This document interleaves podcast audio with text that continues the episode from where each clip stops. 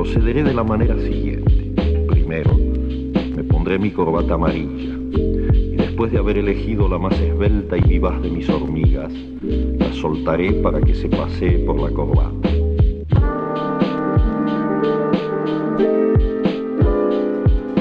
El señor Silicoso quería cantidad de hormigueros.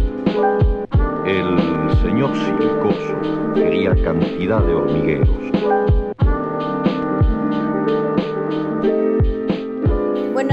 Buenas tardes, buenas noches, en el horario que nos escuchen. Bienvenidos a un nuevo episodio de La Corbata Amarilla. Yo soy Ileana. Y yo soy Citlali y pues hoy vamos a presentar este tema pero antes quisiera hacerles una introducción al proyecto porque siento que quizá podría estar un poco confuso para los que nos escuchan. Yo sé que pues ya tenemos otros episodios, quizá no tanto oficiales, o sea, como pilotos, que están ahorita en nuestra plataforma en Spotify y en Anchor y en otras más donde se pueden escuchar podcasts. Supongo yo que los que nos hayan escuchado, entre paréntesis, muchísimas gracias por escucharnos. Yo sé que estas personas han de estar así como de, bueno, es que en un episodio escuché a dos y luego en este otro a otros dos y luego aquí puras mujeres y luego aquí otra voz que no conocía. Entonces, como que, ¿qué está pasando? Antes de empezar el contenido tal cual, quisiéramos explicarle un poco la dinámica del podcast de la corbata amarilla que fue creado y fundado por Alex Feble. Le mandamos un saludo y gracias por confiarnos este episodio a nosotras. Bueno, él decidió hacer un equipo con otras cinco personas. Los cinco somos estudiantes de la licenciatura en literatura latinoamericana. Pues eh, empezamos a platicar y quedamos de acuerdo de que podría escucharse muy saturado que en un podcast o en un episodio escuchar seis voces diferentes. Porque puede confundirse, ¿no? ¿Quién es esta? ¿Qué está diciendo? Luego hablamos todos al mismo tiempo, se puede revolver. Para no hacerlo tan confuso decidimos ir rotando episodios. Un episodio lo puedo dirigir yo junto con otras dos personas, el otro día lo puede grabar alguien más con otras dos personas o con una más. Y sí, que este es el caso de yo que escogí este tema y que estoy dirigiendo un poco este episodio en particular y me acompaña Iliana, como ya escucharon. Así va a estar funcionando estos podcasts. Esperemos que sea de su agrado. Ya saben que cualquier sugerencia al final les vamos a dejar nuestras redes sociales para que nos manden un mensaje y nos digan, ah, bueno, me parece, no me parece. Pueden mandar hasta la lista del súper, lo que ustedes quieran. Mándenos mensaje. Háganos saber que nos están escuchando. Bueno, para continuar con nuestro contenido del día de hoy, queremos dejarles una advertencia porque este va a ser un tema bastante delicado, así que no queremos que se preste para malas interpretaciones. Advertencia. Este episodio contiene opiniones que pueden ser sensibles y generar discusión. Estos serán tratados con el debido respeto para todos nuestros escuchas y al público en general. Cada miembro del equipo es responsable de sus comentarios y no representan la opinión general de la corbata amarilla. Bueno, como ya escucharon, tema serio y vamos a hablar sobre el racismo y el clasismo en México en particular. Queremos hablar sobre este tema porque ha estado en boga estos últimos días. Hemos escuchado mucho de él y más desde que el 25 de mayo, me parece, hace unos pocos meses, se supo una terrible noticia que fue la muerte de George Floyd, un policía de Minneapolis que asfixió al hombre sin razón hasta que le privó de la vida y esto causó mucha indignación en gran parte del país estadounidense. De repente estalló como una bomba aquí en México, igual en contra del racismo, porque se escucharon comentarios de, bueno, o sea, te estás quejando del racismo en Estados Unidos como si en tu país no existiera y empezaron una discusión de personas que decían que el racismo no existe en México y otras personas que, que pues defendían, no tanto defender el racismo, sino que defendían que existe y que debemos de hacer algo y que debemos de empezar a hablar. Para colmo, aquí igual en México se, este, a manos de un policía también estuvo la muerte de Giovanni en Guadalajara, que igual fue pues una muerte injustificada, violenta y agresiva, que también causó indignación y que movió al país entero para hacer algo en contra del racismo y del clasismo. Quisiera dar nada más como unos numeritos así que encontré investigando sobre el racismo en México, que es que el 64.6% de las personas en México se consideran de piel morena, el 54.8% afirma que se les ha insultado por su color de piel y el 15% cree que sus derechos son violentados gracias a su color de piel. Esos son datos del CONAPRED del 2011, que de hecho igual el CONAPRED tuvo ahí como unos movimientos extraños en estos meses de cuarentena que hemos estado pudiendo seguir. Igual se hizo una encuesta eh, a los mexicanos y el 59.2% se identificó con una tonalidad de piel que no es la suya, como intermedia entre blancuzca y poco morena, más, más como bronceada. Eso es algo que se llama como blanquearse, pues igual está como estudiándose porque muchas personas creen que por el color de tu piel debe ser trato social al que perteneces y sí. ¿Qué opinas, Ileana? Cuéntame sí tienes mucha razón, totalmente aquí en México. Siempre decimos que no, pero, pero sí, sobre todo nosotros los mexicanos, que todas las situaciones las vemos siempre de la manera más cómica que podemos encontrar. Por ejemplo, ahorita con lo de la cuarentena, lo del virus, ¿qué hicimos? Pues creamos una canción que hable del virus entonces, para relacionarlo ya con este tema que es el racismo, normalmente siempre jugamos con eso, ¿no? Sí, y además ya es parte de nuestra, de nuestra vida cotidiana el venir y decir a nuestro amigo que tiene la piel oscura, venir y decirle, ay, hola negrito, o de, cariño para nosotros, de esa manera lo vemos, ¿no? Que vamos y le decimos a nuestro amigo, hola negrito, o hola morenito, bueno, no, sé si ustedes en algún momento, yo creo que sí. Sí, yo creo que todos tenemos un amigo que le dicen el negro, todos. Exacto. Muchas veces lo vemos como un símbolo de, aprecio, de cariño, de, de hacerlo sobresalir,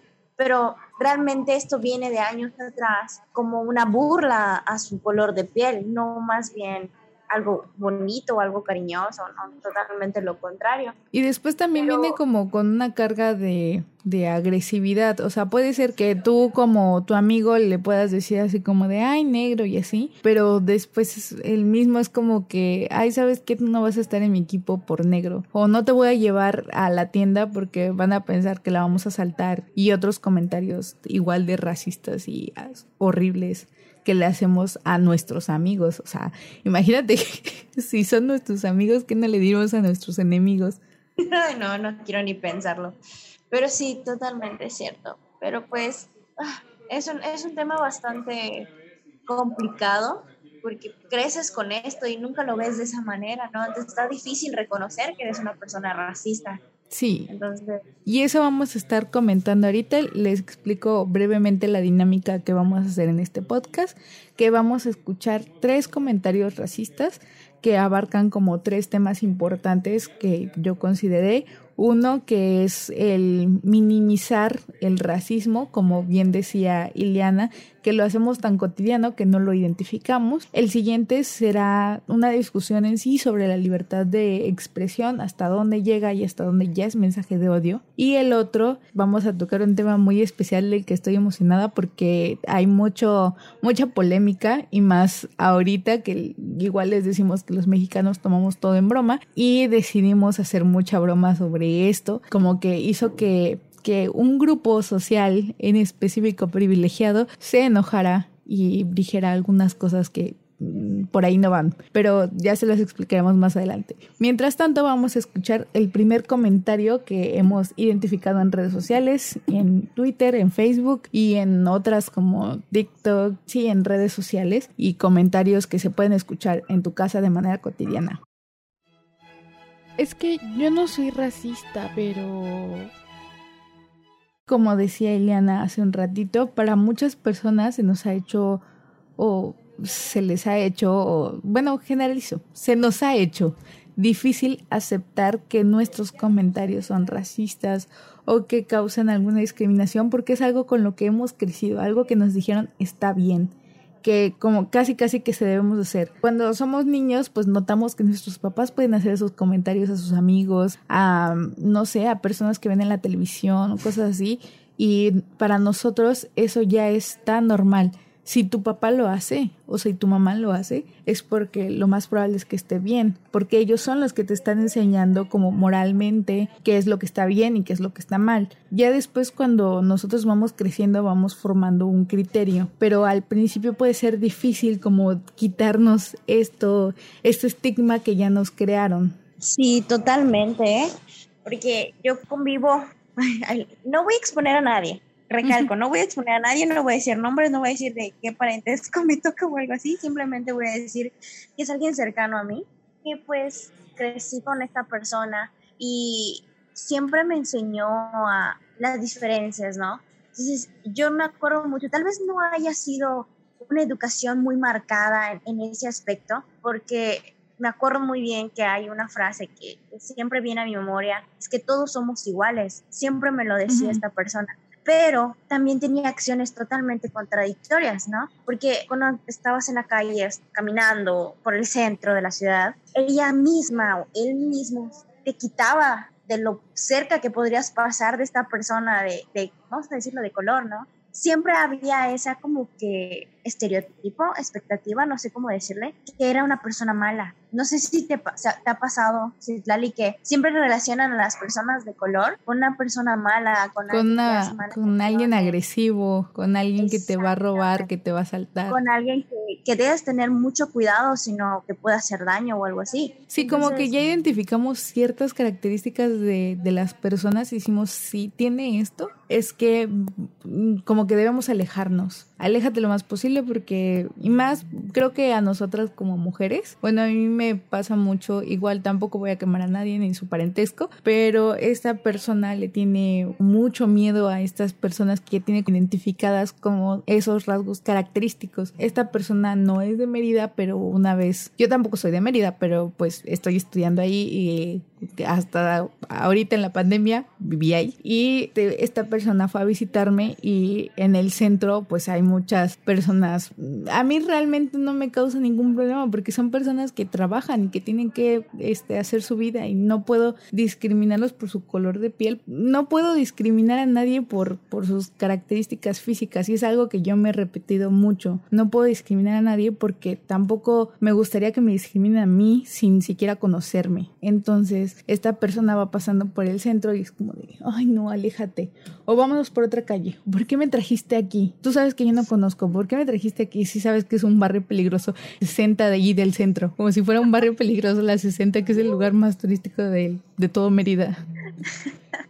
Sí, totalmente. Entonces esta persona estaba así como aterrada y yo de por favor, cálmate porque no te van a hacer nada. O sea, son personas igual que tú que van a trabajar, que están regresando del trabajo, que van a hacer su vida y no las puedes juzgar por sus características físicas. Tenemos una idea de que las personas blancas son como el modelo perfecto y a lo que tenemos que aspirar a llegar. Y no es cierto, o sea, hay personas blancas que son nefastas, que son groseras, que no son buenas personas, que pueden ser muy groseras o que, que al tener la piel clara le crea un estatus falso y que se sienten así como los reyes. Entonces, el color de piel no determina la personalidad, la personalidad la determina la persona. Y si no la conoces, no hagas un juicio de valor. Totalmente cierto. Sí, sí, sí. Ay, pero pues qué difícil, qué difícil es poder quitarle esos esa manera de pensar sobre todo a estas personas, ¿no? Que, que crecieron, fueron educadas de esa manera, ¿no? Y que no han intentado hacer nada para, para cambiar,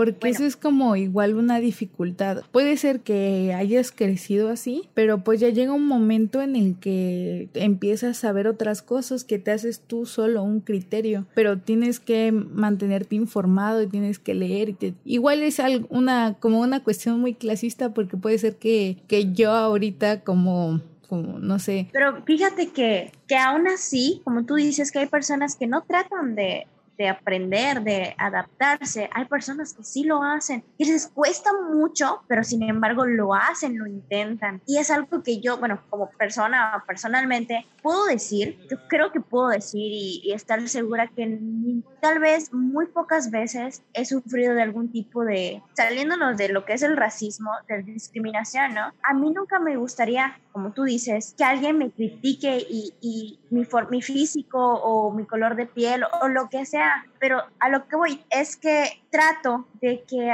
los que son menores a mí, los que son mayores a mí, tratar de hacerlos entender de que el color de piel no tiene absolutamente nada que ver con la persona, como tú decías, ¿no?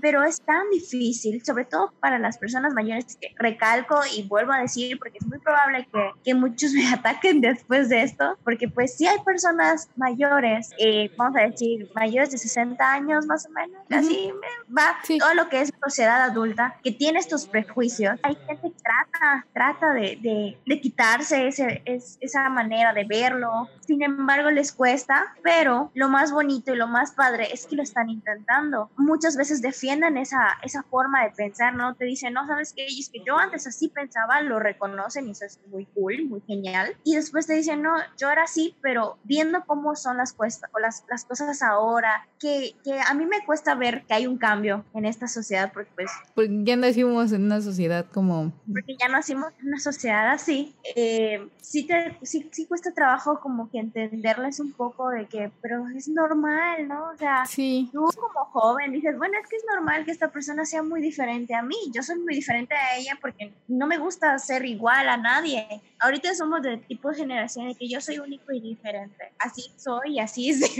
así va a ser ella, así va a ser él. Entonces, no sé. Y, y creo que lo que tendríamos que hacer nosotros, lo que somos la generación, este, esta generación, es tratar de ayudar a estas personas a, hacerles entender, no sé, de alguna u otra manera llegar a ellos y brindarles esta nueva manera de ver las cosas. Por eso me peleo con señoras en Facebook.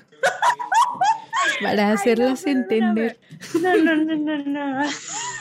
Bueno, les hago un contexto. A mí me gusta pelearme con señoras en Facebook, pero no pelea tal cual. Yo desde hace mucho descubrí, en primera, yo soy feminista declarada, sorry si no les gusta, y en deconstrucción y en construcción de mi feminismo. Todavía, o sea, puedo tener errores, pero pues soy humana y estoy aprendiendo todos los días. Luego yo decidí que mi feminismo como que tenía que ser coherente. Por lo tanto, mi feminismo no puede ser racista, no puede ser y tampoco he decidido dejar los mensajes de odio totalmente de lado para cualquier tipo de sociedad, para cualquier tipo de estrato social, para cualquier tipo de, de clase, para todos. Yo ya no lanzo mensajes de odio. Así puede ser que una persona me esté ofendiendo tal cual porque si han llegado personas a ofenderme. Yo nunca les voy a ofender y siempre los voy a invitar de manera muy amable a que lean, a que investiguen y sí. Eso es algo como que he intentado que mi feminismo sea coherente. Yo no puedo lanzar mensajes en contra de odio si mi mensaje incita al odio he intentado hacer como eso coherente, siempre creando un diálogo, pues alejándome de las personas que no quieren hacer un diálogo, que no quieren que su idea ya está muy cerrada, porque ahí es como chocar contra la pared. No avanzas, solamente estás ahí chocando y chocando y chocando y puede ser que tú digas algo, pero no, no va a ser aceptado y tampoco va a ser criticado de manera objetiva, sino que puede ser que te lancen 20 mil ofensas y pues que siempre los voy a invitar a eso, a que creen diálogos, a que sean muchísimo más tolerantes. Y precisamente eso, nosotros no sabemos los contextos de las personas. Puede ser que la persona con la que estoy discutiendo, pues no haya recibido la misma educación que yo, porque no, lo más probable es que no recibió la misma educación que yo.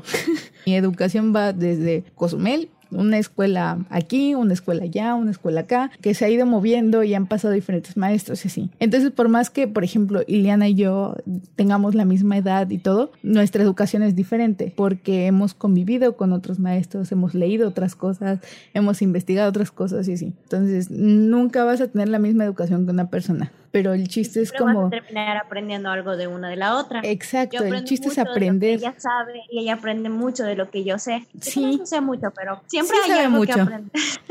sí se ve mucho, pero como que cada una se ha especializado en algo y al final lo juntamos. Ah, por ejemplo, este, no sé, a mí me gusta más como artes, yo toco el saxofón, me gusta pintar aunque no soy buena y así. A Ileana le gusta el maquillaje, le gusta conducir, le gusta cosas en las que yo no soy buena.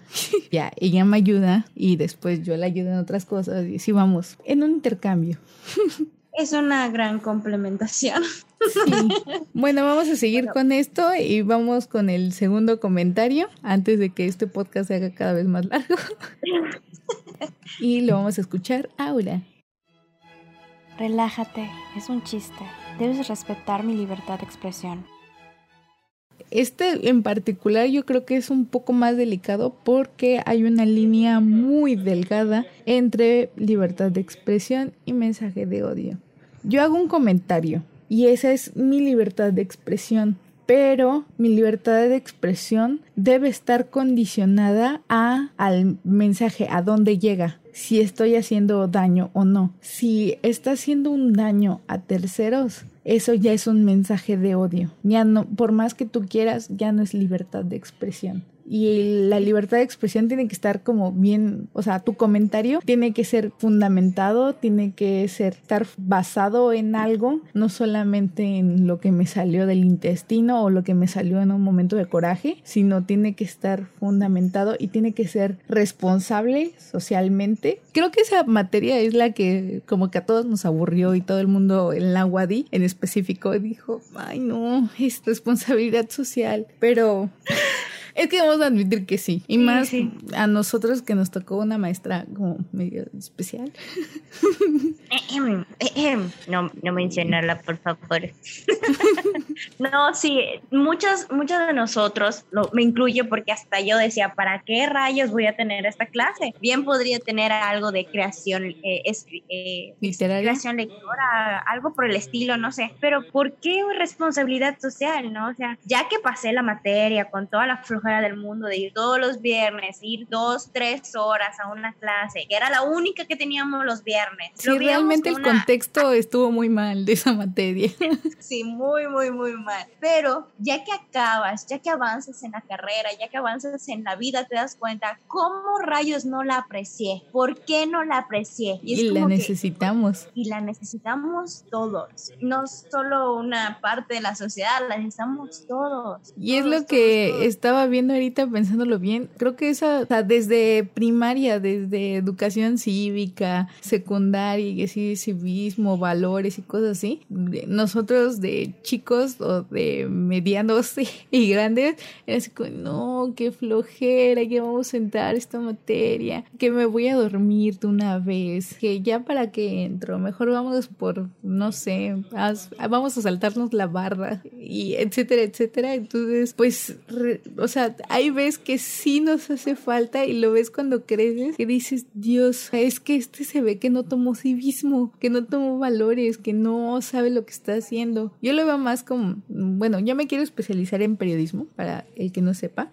pues yo lo veo mucho en el periodismo, que ahorita no hay un periodismo ético, solamente son mensajes de odio disfrazados en periódicos y lanzan más mensajes de odio y con este, títulos así súper estrafalarios para llamar tu atención, pero que hacen juicios de valor y que ya condenan a una persona sin siquiera saber qué está pasando. De hecho, sí. De hecho, si, si ustedes son unas personas que, bueno, leen periódico digital o el físico, se dan cuenta que cada, cada periódico tiene una opinión muy diferente a X situación, ¿no? Y tiene mucho que ver para quienes trabajan, ¿no? Porque hay que decir la neta del periodismo. Si un partido político ya lo compró, ya valió. O sea, siempre va a apoyarlo, aunque tiren peste la sociedad a ese partido político el periódico lo va a defender. Creo que ahí quedó mal lo que es el periodismo, ¿no?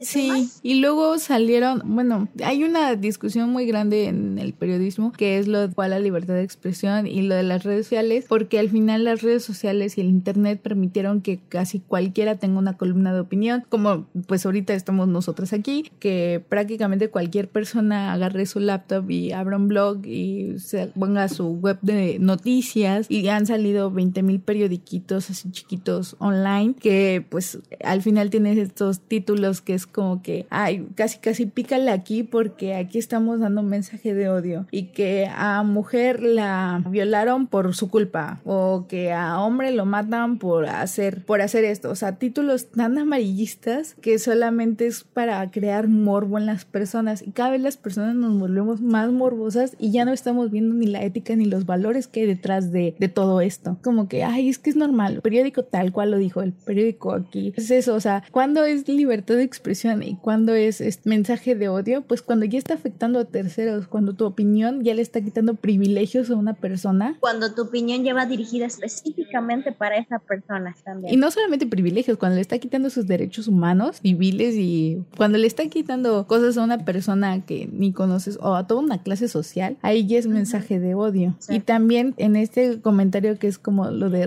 relájate porque solo es una broma, es un meme y así, es algo que igual hemos visto mucho en, en Facebook, en Twitter, pero al final es hacer lo mismo, minimizar el racismo como si no existiera, como si no fuera un mensaje de odio y seguirlo haciendo algo cotidiano en nuestras vidas, algo que va a seguir pasando va a ser muy difícil erradicarlo o al menos cambiar la forma de verlo porque hay mucha gente que es muy cerrada de mente y, te va a decir es que es una broma y va a ser una broma y esa persona va a ser que alguien más piense como ella y siempre va a ser una broma y entonces bueno es es como un ciclo así sin fin. Tú reproduces un mensaje de odio y alguien lo ve. Me han pasado tengo muchos amigos que creen realmente que sus mensajes de odio son libertad de expresión y que están en todo su derecho de emitirlos. Siguen compartiendo eso y todavía etiquetan a su amigo y dicen, mira, tú negro, que no sé qué, y sí. Tenía un amigo que espero que sí escuche mis podcasts, como él me dijo, que le dicen, la apodan así. Supongo yo que si lo escuchas habrá que ser. Y siempre le hicieron chistes y me incluyo en ese momento, hace algunos años, igual habré hecho uno o dos chistes o uno o dos comentarios sobre, sobre eso, porque ya estaba tan normalizado y además era como, como incluirte a un círculo social que posiblemente te hubiera incluido si tú no hubieras hecho esas bromas y si tú no hubieras llegado ahí. Igual les puedo decir que fue una adolescente muy tonta y, y para entrar a ciertos círculos sociales hice muchas cosas de las que ahora no me arrepiento porque no me gusta arrepentirme de cosas, pero me hicieron crecer y me hicieron ver muchas perspectivas diferentes. Y pues para para ir terminando. Vamos a escuchar el último comentario que es Sabes, a mí me discriminaron por ser blanco. ¿Eso es racismo a la inversa?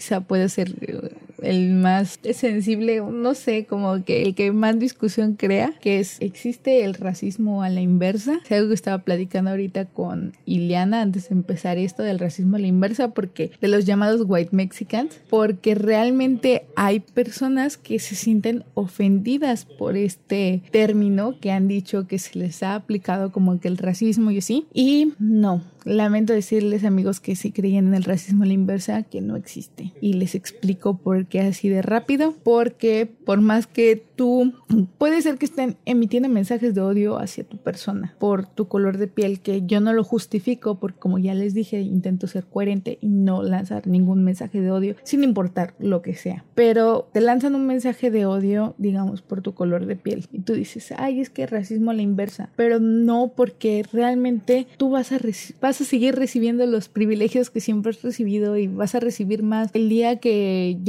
a pedir un trabajo, la persona que te dijo, ay, blanquito, ay, Gasparín, que es como que el chiste más usado para referirse a las personas blancas, esa persona posiblemente no reciba el empleo como tú sí lo harías. O si lo recibe, va a recibir un salario muchísimo menor que el tuyo por tu este color de piel. O va a recibir diferentes tratos. O es más probable que esa persona la salten en la calle que a ti. Y es más probable que esa persona le roben que a ti. Muy al contrario de lo que los white mexicans o que los de, piel blanca piensan que este, las personas morenas son las que más asaltan y no que son asaltados. No. y más porque está, hay estudios, ahorita no se los tengo a la mano, se los debo en algún otro momento se los subiré quizá en Instagram o en alguna parte, que dicen que las personas de tez morena o oscura son las, en primera, las que se levantan más temprano. Se levantan a las 5 de la mañana, quizá a las 4, porque tienen que tomar transporte público para poder llegar a los trabajos. Cosa que normalmente no pasa con las personas de tez más blanca, porque los mismos privilegios que han llegado a recibir les permiten tener un carro o vivir en zonas más cercanas a su trabajo o a su escuela. Y que también hay un estigma donde dicen que las personas pobres son las que menos trabajan y por eso son pobres, porque no trabajan, cuando no es cierta, todo lo contrario, trabajan hasta tres jornadas más que las personas que tienen ciertos privilegios. Entonces, si siguen en la pobreza es por todo un sistema que ya está dedicado, o sea, que ya está ahí, que ya te dice tú, por más que trabajes y que te rompas las manos y la espalda y las piernas trabajando, no vas a recibir un salario mayor de 80 pesos, que es el salario mínimo. Pues igual son las personas que más tarde salen de trabajar porque trabajan más y por lo tanto son las personas que más tienden a ser asaltadas porque van caminando por la calle oscura, sin luz, porque también Ciudad de México o cual, inserte cualquier ciudad del país que tiene deficiencia en la luz, en el alumbrado público y más que pues nosotros ya lo sabemos que es otra situación clasista y racista, que sabemos en qué colonias ya no entra Dios ni los policías y los oh, conocemos. Nosotros como pueblo los tenemos bien identificados, así como tú no vayas por allá porque aquí Dios ya no hay, no existe, Dios se quedó fuera. Y, a, veces suele pasar, yo una, alguna vez he, escuchado en el caminando en el centro, yo bobeando, ¿no? Y, y en eso escuchas a una persona decir, no, ¿sabes qué? Está ahí parado, es cana, eh, vamos a decirlo así, ¿no? Es canacinero. Y tú te quedas, ¿cómo rayos lo identificas, no? Ajá. Y, no solo ella, o sea, hay muchas personas que dicen, no, esta persona es de tal colonia, esta persona es de tal parte de la, de la ciudad. Es como que, ok, y, y, te, ¿Cómo lo pudiste identificar? ¿Cómo rayos los, los identificas, no? ¿Cómo rayos los identificas? Digo, es un, super, es un superpoder que, que yo no tengo o, o no sé qué onda, ¿no? Pero lamentablemente así es, ¿no? Realmente nuestra sociedad, bueno, estoy hablando de la sociedad yucateca, creo que se nota mucho mi, mi acento, pero no me importa, soy, orgullosa de, ser de esta península. Eh, somos muy clasistas, lamentablemente somos una sociedad muy clasista y una persona grande te puede ir y decir, esta persona es de tal pueblo. ¿Cómo, cómo, cómo, cómo lo sabes? O sea, ¿cómo lo, es tu acento. Ya lo tiene ah. bien identificado. Sí, sí, me he dado cuenta. Yo como persona externa a Yucatán me he dado cuenta de que tienen muy identificado, muy dividido de Yucatán. Somos sociedad, en la sociedad somos súper divididos. Creo que como en cualquier ciudad, pero por la oportunidad que he tenido de viajar a, diferentes eh, estados de la República, me he dado cuenta que aquí en Yucatán hay, mucho límite. De aquí a acá, o sea, te lo dicen, esta colonia se llama, se llama tal, y la colonia que está enfrente se llama tal. Pero a partir de esta colonia es la zona sur, es la zona poniente, es la zona oriente, es la zona norte. O sea, aquí ya te, te lo dicen, no sabes qué, necesitas ir a tal lugar, ok, eh, la colonia donde empieza el norte, ahí está por ahí. Es como que, hmm, te pones a pensar. Sí, sí, sí, sí, sí, está muy padre cuando tú pides indicaciones. Es que pedirle indicaciones a un yucateco igual está muy difícil. O sea, no los quiero estigmatizar a todos, pero no voy a generalizar a todos, pero las personas que yo les he pedido que, ay, pues de la tienda vas todo derecho, das vuelta y sigues todo derecho y después vuelves a dar vuelta en, en la casa amarilla. Y cuando tú vas con tus indicaciones que ya escritas, llegas, das vuelta, sigues todo derecho y no ves ninguna casa amarilla. Y sigues y sigues. No puede ser, ya me perdí.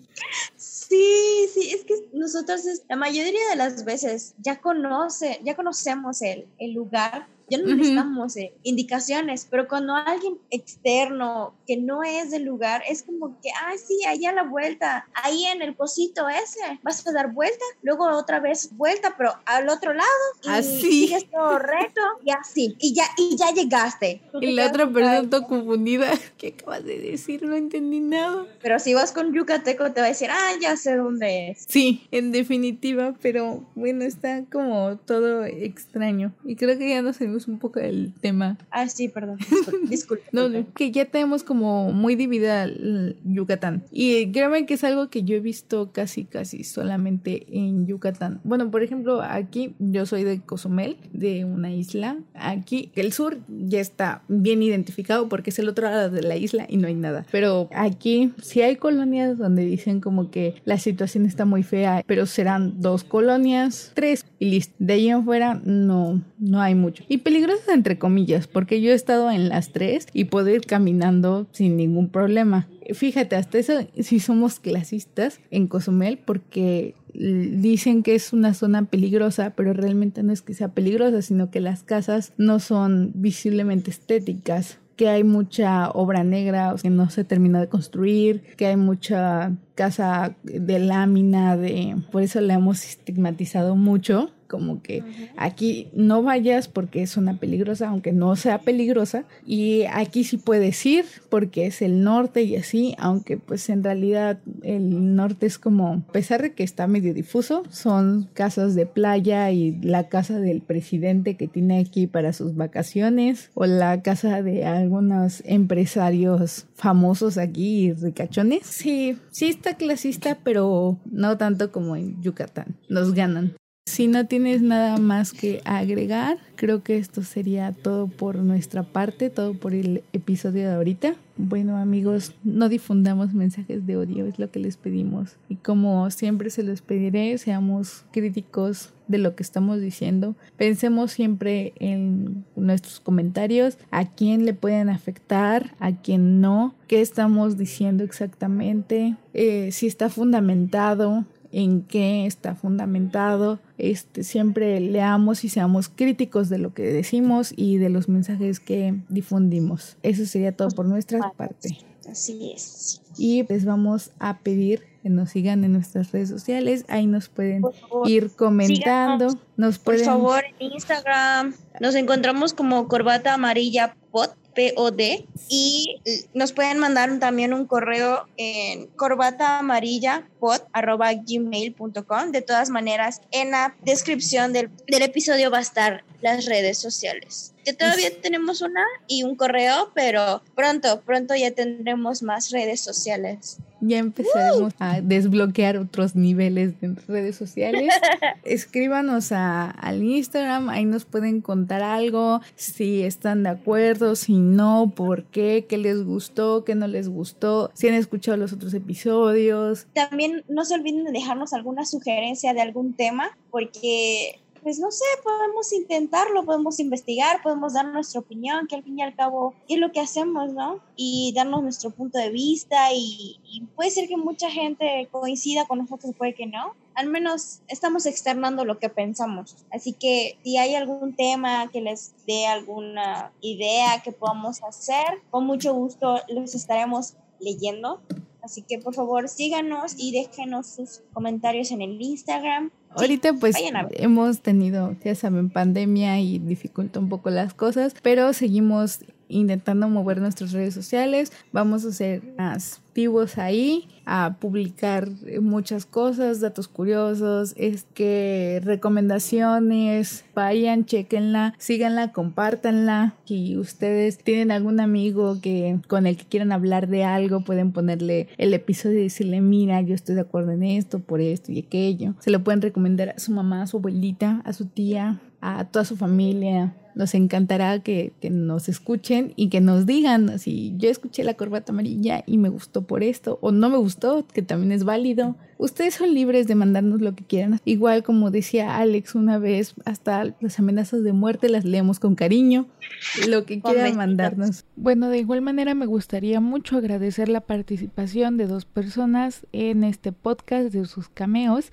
La primera es de Rose Chang, también parte del equipo de trabajo de la corbata amarilla, que por ciertas cuestiones nos ha podido presentar, pero nos hace su cameo con este audio de advertencia que escuchamos al principio. Y también me gustaría agradecerle mucho a Eduardo Alexander, que hace una de las voces que lograron escuchar hace ratito. Muchísimas gracias por escucharnos, les mandamos un saludo, cuídense.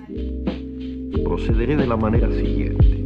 Primero, pondré mi corbata amarilla y después de haber elegido la más esbelta y vivaz de mis hormigas, la soltaré para que se pasee por la corbata.